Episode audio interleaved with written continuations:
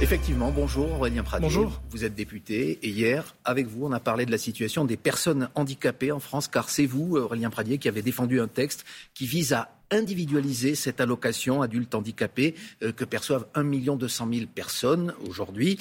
Euh, actuellement, pour les personnes qui sont en couple, cette allocation, elle est soit baissée, soit non versée et vous vouliez en finir avec cette règle. Le gouvernement a dit non parce que ce serait contraire à la tradition sociale française qui est familiale.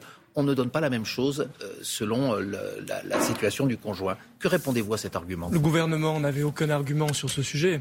La réalité, c'est que dans notre pays aujourd'hui, on verse une allocation adulte handicapé pour celles et ceux qui, en situation de handicap, ne peuvent pas travailler. Ce n'est pas un choix. Être au RSA, c'est une situation conjoncturelle. On ne peut pas la comparer avec une situation de handicap que vous ne choisissez pas et qui souvent est définitive. Et aujourd'hui, dans notre pays, lorsque vous êtes en situation de handicap, que vous vivez avec euh, quelqu'un, votre allocation est réduite parce que vous avez le seul malheur, alors que c'est un bonheur de vivre en, couple. Cette injustice, voilà des années que tout le monde veut la corriger. Voilà la quatrième fois que devant l'Assemblée nationale, nous tentons de la corriger. Et j'étais fier hier de porter cette proposition de loi et j'ai eu honte de la position du gouvernement qui était une position sectaire et froide sur un sujet très humain. Vous pensez que le gouvernement n'a pas à cœur d'aider les personnes handicapées? Par exemple, il propose un nouveau système de calcul à partir du 1er janvier, un système euh, d'abattement qui permettra, dit euh, la secrétaire d'État Sophie Cluzel, à 100 000 personnes handicapées de percevoir plus qu'elles ne touchent aujourd'hui. Il y a quelque chose que ce gouvernement ne comprend pas, sûrement parce qu'il est trop technocrate pour le comprendre. Ce qu'il ne comprend pas, c'est que la dignité, ça ne s'achète pas. Ce dont je vous parle là, c'est une question de dignité, c'est une question d'indépendance financière. Et ça ne se règle pas avec un abattement forfaitaire, avec une mesure dans un projet de loi de finances. Ça n'a rien à voir avec cela. Parler de dignité, c'est un vrai beau sujet politique. Et j'étais hier vraiment, comme beaucoup d'autres collègues, stupéfait de voir que le gouvernement ne nous entendait pas. Il faut le dire, toutes les oppositions étaient d'accord pour que nous avancions sur ce sujet. Seule la République en marche a refusé que nous le Mais pourquoi, selon vous Quelle est la finalité Ça coûterait 600 millions d'euros aux finances publiques. ce n'est pas un argument que vous attendez, vous entendez, excusez-moi la dignité, ça ne s'achète pas. Quand en 2005, mm. Jacques Chirac porte la grande loi sur le handicap, on n'a pas une calculette à la place du cœur. Et je redis que ce que nous aurions gagné en déconjugalisant l'allocation adulte handicapé nous aurait permis de financer cette mesure-là parce que ce sont des, des injustices qui coûtent sur du long terme. Vous allez revenir à la charge? Vous allez Nous allons revenir à la charge cette loi? parce que ce sont des ce convictions. Sera dans le programme présidentiel peut-être? Ce sera dans le programme présidentiel et je, je, me battrai pour cela. Au premier jour de mon engagement politique, il y a le handicap. Je fais partie de cette génération pour qui c'est un sujet majeur. Et je pense que ça redonne de la noblesse à la politique de s'engager sur des questions comme celle-ci.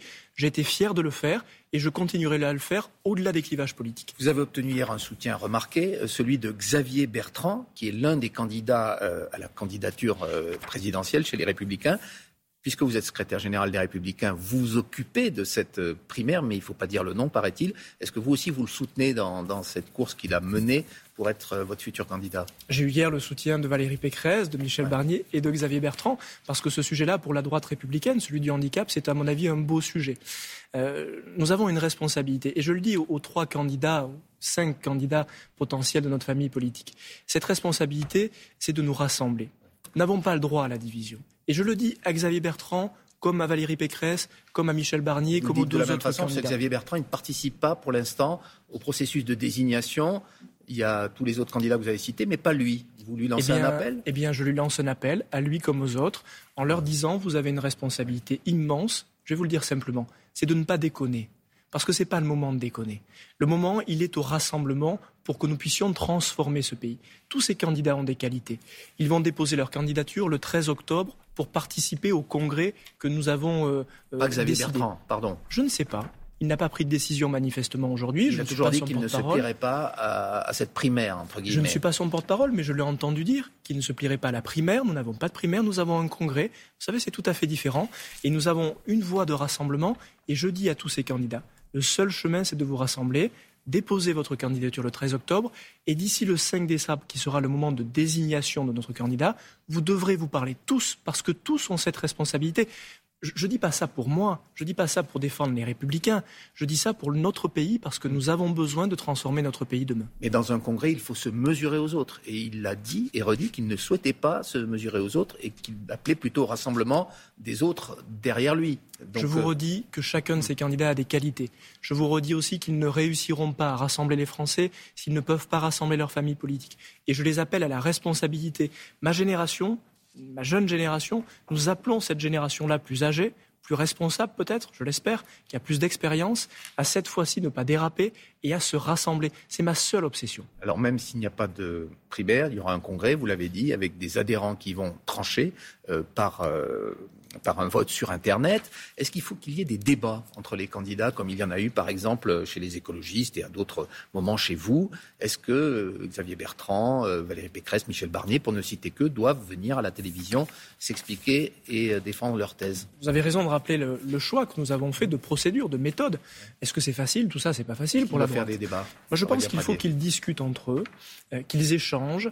Il faut qu'ils parlent aux adhérents, mais surtout, il faut qu'ils parlent aux Français. Qu'est-ce qui fait aujourd'hui que nos concitoyens sont désespérés, peut-être un peu de la droite, c'est que nous ne parlons pas aux Français. Et j'invite ces candidats, nos candidats, à parler aux Français, qu'ils débattent soit. Qu'ils débattent Pourquoi pas? Mais pas de division, pas de chamaillerie, Personne ne nous le pardonnera. Ce n'est pas le moment. Nous devons parler de la France et pas de nos petits problèmes. Alors, je ne reprends pas votre expression de tout à l'heure, mais ce n'est pas le moment de, vous l'avez dit, hein, de déconner. Pardon. Parfois, je pense qu'il faut dire les mots. Voilà. Euh, pourquoi? Parce qu'il y a un phénomène qui monte de jour en jour. C'est le phénomène Zemmour. Pendant que vous vous chamaillez, eh bien lui, sans être même candidat, il est annoncé présent au second tour. Euh, qu'est-ce que Qu'est-ce que vous en dites? Qu'est-ce que cela vous fait? Et est-ce que ça vous oblige maintenant peut-être à choisir un candidat avant le 4 décembre, qui est la date de votre congrès? Pas seulement Éric Zemmour qui nous oblige à, à, travailler, à nous rassembler. C'est l'état du pays qui nous oblige à cela, nous, la droite républicaine. Pour moi, Éric Zemmour est un fantasme. Et je ne me sens pas de point commun avec Éric Zemmour. Qu'il parle des questions d'immigration et qu'il faille les traiter, oui, évidemment, et la droite doit avoir un message. Mais moi, je ne pense pas qu'Éric Zemmour aime la France. Parce que quand on aime la France, on aime la France qui a aboli la peine de mort. Quand on aime la France, on réhabilite pas la mémoire du maréchal Pétain. Quand on aime la France, on ne considère pas que les femmes ont un cerveau archaïque. Et je le dis parce que je trouve qu'on banalise beaucoup les choses. Moi, je diabolise pas Éric Zemmour, il a le droit de dire ce qu'il veut. Tout ce que je sais, c'est que je ne suis pas un pétainiste, que la droite républicaine n'a jamais réhabilité la mémoire du maréchal Pétain, et que ça, ça fait pour moi une grande différence entre nous et Éric Zemmour. Du coup, vous vous sentez à l'aise avec Éric Ciotti, par exemple, qui est membre de votre parti, qui est lui aussi candidat à la candidature et qui dit hein, que s'il y avait un second tour entre Emmanuel Macron et Éric Zemmour, il n'hésiterait pas à voter Éric Zemmour. Euh, je ne voterai ni pour l'un ni, pour l'autre parce que ce scénario. Mais pas Zemmour, en tout cas, n'existera pas. Je, vous redis que, à mon sens, Éric Zemmour n'aime pas la France. Moi, j'aime la France qui rassemble les Français. J'aime la France qui a été capable d'abolir la peine de mort, qui a été capable de prononcer le discours du Veldiv de Jacques Chirac. Je ne suis pas celui, et la droite française ne doit pas être celle qui incarne une, une France qui est une France triste. Nous devons être une France d'espérance. Voilà ce qui fait ma différence avec Éric Zemmour. L'une des raisons du succès d'Éric Zemmour, c'est François-Xavier Bellamy, un de vos amis des partis républicains qui parle, c'est que nos électeurs ont le sentiment qu'il dit des choses que nous ne sommes plus capables de dire. Là encore, il y a une fracture entre ce que vous dites vous ce matin et, ce que disent d'autres dans votre parti. Moi, je vous dis ce que je pense. Et je vous dis que vous considérez qu'il y a aujourd'hui deux lignes euh, chez les Républicains? L'honneur de la droite française a toujours été d'être fier de la grande histoire nationale, pas seulement des moments qui nous arrangent, de toute l'histoire nationale. Et je veux vous dire à cet égard qu'il y a derrière le fantasme d'Éric Zemmour un message que les Français nous adressent, qui est un message de force politique. Je pense que les Français ont besoin, ont envie que désormais la politique retrouve le sens des convictions, des valeurs. Et il se trouve que les valeurs qu'Éric Zemmour porte ne sont pas les miennes, mais je pense que les Français ont besoin de valeurs et que la Macronie et Emmanuel Macron ont effacé les valeurs, les convictions politiques depuis quelques années. C'est ce chemin qu'il nous faut retrouver et pas du tout aller nous perdre dans un chemin qui n'ont jamais été ceux de la droite française. Aurélien Pradier, euh, Éric Zemmour, cela se voit quotidiennement dans les sondages, vous prend des électeurs sur votre droite. Est-ce que vous craignez qu'un autre, une autre personnalité, Édouard Philippe, qui va lancer son parti ce week-end, vous en prenne sur la gauche, puisque sur votre centre gauche, si j'ose dire, euh, puisqu'il va lancer son parti, et que beaucoup d'électeurs de droite sont séduits et par ses personnalités et, par ses propositions. Est-ce qu'il n'y a pas un risque d'atomisation de votre parti euh, de tous les côtés finalement? Il y a un risque, et ce risque-là, nous devons euh, le contrecarrer par le rassemblement. Édouard Philippe a été le Premier ministre d'Emmanuel Macron. Et donc pour moi, je ne fais pas de différence entre Emmanuel Macron et Édouard Philippe. Aujourd'hui, Édouard Philippe joue le rabatteur pour Emmanuel Macron. C'est d'ailleurs extrêmement cynique. Je ne vois pas où sont les convictions politiques d'Édouard Philippe.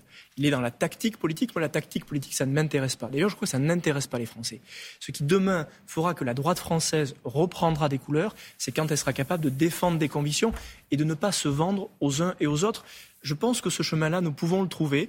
Il nous a permis de réussir avec Jacques Chirac et avec Nicolas Sarkozy. Il peut nous permettre de réussir demain. vous avez entendu ce matin. Merci Aurélien Pradier, secrétaire général du Parti Les Républicains.